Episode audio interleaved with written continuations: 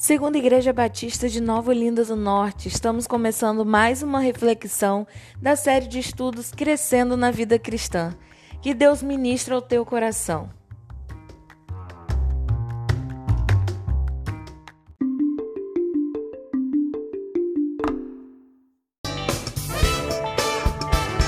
Chuvas de bênçãos teremos,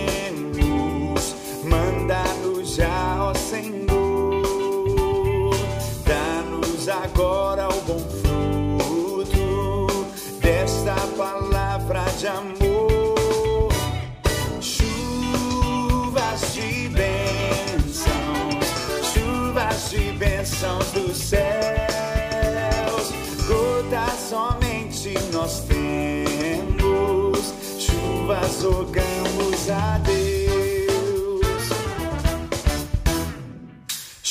Chuvas de bênçãos teremos, chuvas mandadas dos céus, bênçãos a todos os crentes,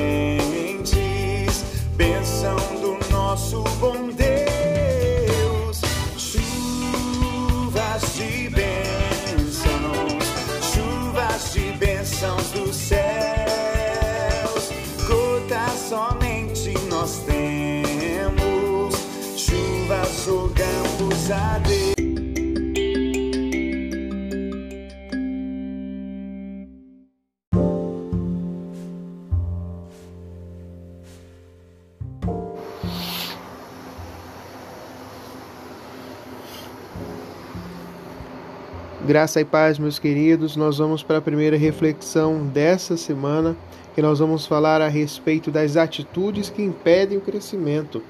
Hoje a reflexão ela está baseada na primeira carta de Pedro, no capítulo 2, dos versos 1 até o 8. Nós vamos começar aqui então com o verso de número 1, que vai dar uma direção para nós durante essa semana. Ele diz o seguinte: Despojando-vos, portanto, de toda maldade e dolo, de hipocrisias e invejas e de toda sorte de maledicências. Nesse verso, ele já vem dando um apontamento muito claro para aquilo que nós vamos ouvir durante essa semana, de deixar de lado, de não cometer, de esquecer, de deixar para trás toda maldade, dolo, hipocrisia, inveja e toda sorte de maledicências. É sobre isso que nós vamos falar durante essa semana, né? das atitudes que impedem o crescimento. E continuando no texto, nós vamos lá para o verso 7, quando ele diz assim: Para vós outros, portanto, os que credes, é a preciosidade, mas para os descrentes, a pedra que os construtores rejeitaram, essa veio ser a principal pedra, angular, e pedra de tropeço e rocha de ofensa. Né? São estes que tropeçam na palavra, sendo desobedientes para o que também foram postos. É muito interessante como ele começa falando que nós devemos deixar de lado muitas atitudes ruins e que nós devemos é, entender que para nós, os crentes, Jesus, o ensino de Jesus é uma preciosidade. Olha só que interessante. Quando nós deixamos de lado todas essas coisas, essas atitudes ruins, nós passamos a valorizar os ensinos de Jesus. Passa a ser precioso para cada um de nós. Veja o que ele diz: Para vós outros, portanto, os que credes, né? Nós os que cremos, os ensinos de Jesus é o que? É uma preciosidade. O próprio Jesus é uma preciosidade para nós. Mas para aqueles que não creem, tudo aquilo que Jesus ensina vira ofensa, vira tropeço, vira escândalo, porque ele não crê nisso. Ele não crê na novidade de vida que Jesus vem ensinando, na mudança, na transformação que Jesus nos ensina, no crescimento espiritual proposto por Jesus, para nos achegarmos mais a Deus, estar mais próximo do nosso Pai, sentir o nosso Pai, ter o relacionamento com o nosso Pai. É isso que Jesus ensina, mas para muitos isso é escândalo.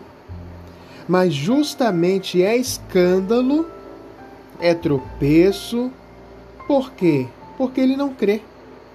Que ele não acredita nisso. E isso serve para nós. Se em algum momento da nossa vida algum dos ensinamentos de Jesus se tornou para nós um escândalo, nós não quisemos obedecer, tem algo que precisa ser mudado.